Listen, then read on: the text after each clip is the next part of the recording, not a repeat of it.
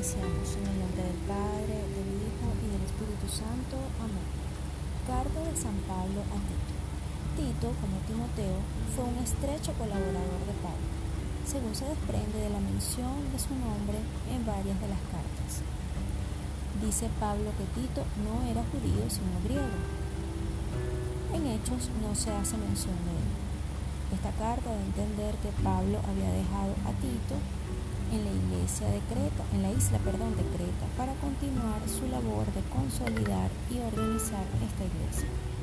La carta comienza con un saludo más amplio que el de las otras cartas pastorales en la parte central se encuentran diversas recomendaciones que se refieren a las responsabilidades de Tito en Creta. Primero respecto de los que presiden la comunidad, luego frente a los falsos maestros y después frente a los diversos miembros de la comunidad. Más adelante se dan instrucciones generales recordando la obra salvadora de Dios por medio de Jesucristo y por acción del Espíritu Santo. Como conclusión hay unas recomendaciones personales sobre una breve despedida. En la perspectiva en que está escrita la carta, esta se sitúa entre primera de Timoteo y segunda de Timoteo. Por sus características literarias y su contenido plantea problemas similares a los que ya se han expuesto en la introducción hecha en la primera carta a Timoteo. Ahora, ¿cómo hacer lectura divina con la carta a Tito? Tito, según los indicios de algunos textos del Nuevo Testamento, fue colega de Pablo en un momento evangelizador. En el contexto de la carta se encuentra al frente de una comunidad alentándola con el fuego del primer evangelizador. Sin embargo, urge seguir edificando aún desde la, lejanía. En solo tres capítulos, Tito enfrenta la vida, las luchas y los compromisos del cristiano pero dentro de un ambiente ideal para crecer, edificarse y amar. La comunidad dentro de la cual experimentamos nuestro creer es tan salvífica para nosotros como lo fue para Tito. Por ello, desde Jesús, ningún ser humano podrá sentirse excluido de este llamado. Y quien ora con el texto se adentra en una corriente de agua viva. La carta Tito refleja una sociedad cristiana que ha llegado a cierta consolidación en el ambiente greco-romano. El buen hombre, el buen nombre de la comunidad y de todos sus miembros es una de las grandes preocupaciones.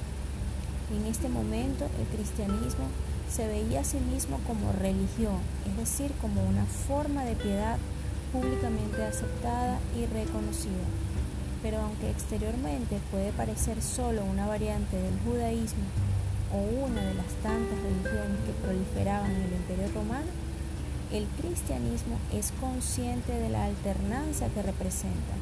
Los cristianos saben que su mensaje es, ante todo, evangelio, es decir, buena noticia para aquellos que esperan la acción de Dios en la historia.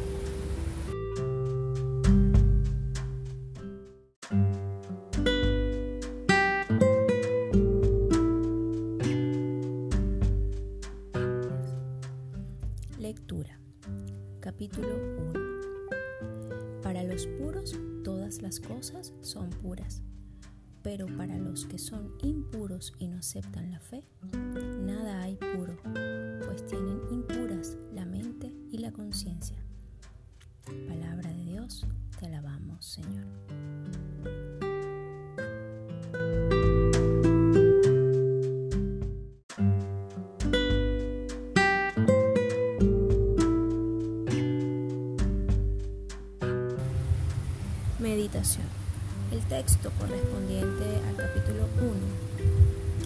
Representa una advertencia contra la vuelta a una religión de prácticas y abstinencias inspiradas en la ley judía.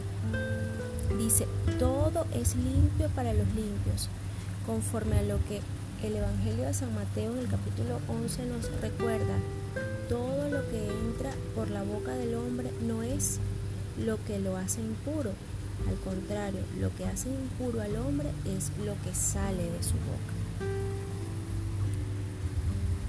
Eso no quiere decir que nuestras intenciones justifiquen siempre nuestros actos. Eso sería olvidar que el árbol se conoce por sus frutos, que no son justificables si van contra la voluntad manifestada por la ley.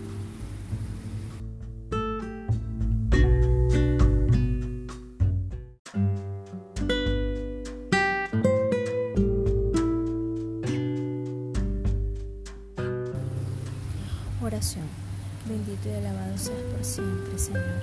Te damos gracias por permitirnos seguir en este camino de conversión y crecimiento en la fe entre hermanos de comunidad, desde el amor a tu palabra, especialmente en esta primera semana de Cuaresma, iniciando el proceso de conversión para esta Pascua 2023, con todas las lecciones aprendidas, las heridas sanadas y hoy en especial a través de esa lectura que nos muestras señalándonos el curso de la mirada, el sentido de la mirada, la claridad de la mirada,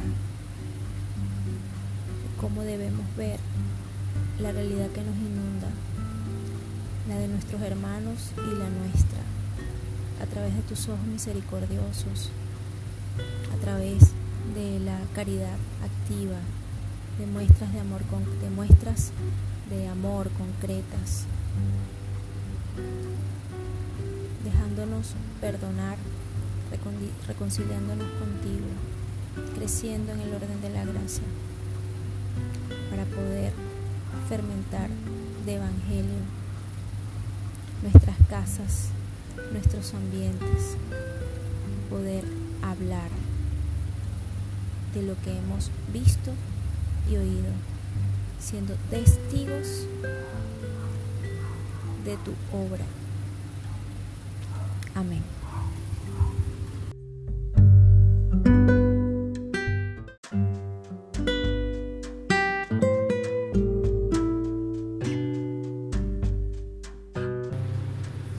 Contemplación. A revisar nuestro mundo interior, nuestras conciencias, hacer examen de conciencia, para ver a los otros con misericordia, a que nuestras vidas sean testimonios de amor, para que a través de la coherencia de nuestras acciones otros se acerquen a la fe con un corazón dispuesto crecer y a dejarse conmover por el amor de Dios y sus cosas.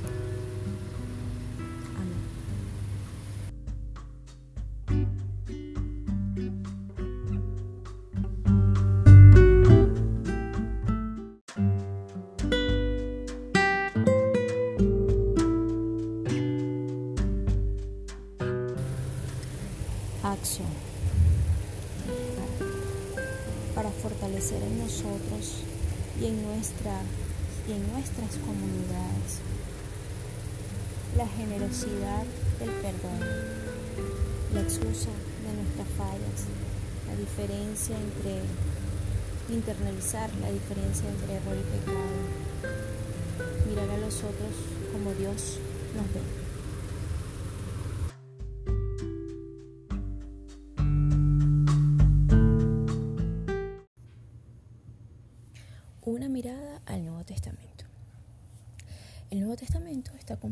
Por 27 escritos redactados en griego durante los primeros tiempos de la Iglesia cristiana, es decir, durante el periodo correspondiente en líneas generales a la segunda mitad del siglo I después de Cristo.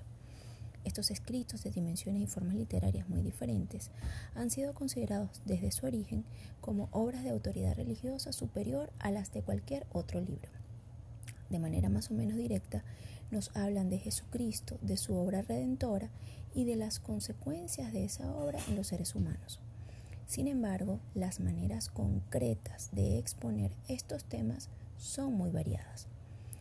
Al llamar a estos escritos Nuevo Testamento se hace referencia a la alianza o pacto sellado entre Dios y la humanidad. Los primeros cristianos, como los demás judíos, utilizaban los escritos sagrados del pueblo de Israel, lo que nosotros conocemos como Antiguo Testamento, que designaban con el nombre genérico de las escrituras, a veces con la expresión más específica de la ley de Moisés, los escritos de los profetas y los salmos, o más brevemente como la ley y los profetas, y aún simplemente la ley. Los términos Antiguo y Nuevo Testamento solo empezaron a usarse a fines del siglo II después de Cristo para designar los libros de la Biblia. Ahora, de manera muy breve, ¿cuáles son las partes del Nuevo Testamento? El Nuevo Testamento, como ya se ha indicado, es una colección de distintos escritos. En las Biblias actuales están agrupados según algunos aspectos comunes. En primer lugar se encuentran los cuatro evangelios, San Mateo, San Marcos, San Lucas y San Juan. Todos ellos narran los principales acontecimientos de la vida, pasión, muerte y resurrección de Jesús, interpretados desde el contexto particular de cada autor y de su respectiva comunidad. Estos escritos, como es natural, no forman parte de un en un principio de una unidad literaria. Seguramente ya a finales del siglo I empezaron a reunirse hasta constituir una sola colección y formar junto con el Antiguo Testamento las escrituras de la Iglesia o la Biblia, es decir, los libros por excelencia. Debe observarse, sin embargo, que la reunión material de todos estos escritos en un solo libro solo se hizo más tarde. Los ejemplares más antiguos de las Biblias completas se conocen como los Códices Vaticano y Sinaítico del siglo IV. La fijación exacta del número de los libros del Nuevo Testamento que se recibían con autoridad indiscutida, el llamado canon, fue un proceso que duró bastante tiempo, sobre todo cuando se empezaron a, reproducir numerosas obras que no representaban las enseñanzas auténticas de la Iglesia. Es la llamada literatura, literatura apócrifa sobre algunos escritos, especialmente algunas cartas y el Apocalipsis, las discusiones se prolongaron más tiempo. Puede afirmarse entonces que en el siglo IV ya se fue haciendo general la lista o canon de escritos del Nuevo Testamento que ahora se encuentran en las Biblias cristianas. Para, para entender mejor los escritos del Nuevo Testamento es necesario tener en cuenta que nacieron en un ambiente histórico concreto, y hablan de acontecimientos que sucedieron en un ambiente determinado. Se indicarán entonces cuáles son los aspectos más importantes para realizar la lectura como primer, como primer paso de la lectio divina. Lectura del Evangelio según San Mateo capítulo 1 versículos del 19 al 23. José, su marido, que era un hombre justo y no quería denunciar públicamente a María, decidió separarse de ella en secreto. Ya había pensado hacerlo así cuando un ángel del Señor se le apareció en sueños y le dijo, José, descendiente de David, no tengas miedo de tomar a María por esposa, porque su hijo lo ha concebido por el poder del Espíritu Santo. María tendrá un hijo y le pondrás por nombre Jesús se llamará así porque salvará a su pueblo de sus pecados.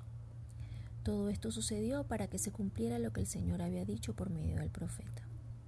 La Virgen quedará encinta y tendrá un hijo, al que pondrán por nombre Emmanuel, que significa Dios con nosotros. Palabra del Señor, gloria a ti, Señor Jesús.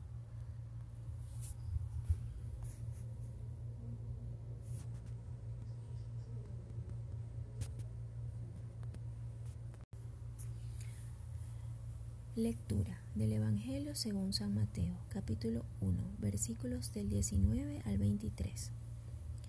José, su marido, que era un hombre justo y no quería denunciar públicamente a María, decidió separarse de ella en secreto.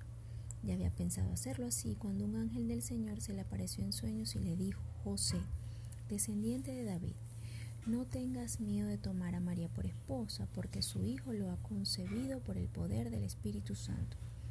María tendrá un hijo y le pondrá por nombre Jesús. Se llamará así porque salvará a su pueblo de sus pecados. Todo esto sucedió para que se cumpliera lo que el Señor había dicho por medio del profeta. La Virgen quedará encinta y tendrá un hijo, al que pondrán por nombre Emmanuel, que significa Dios con nosotros. Palabra del Señor, gloria a ti, Señor Jesús.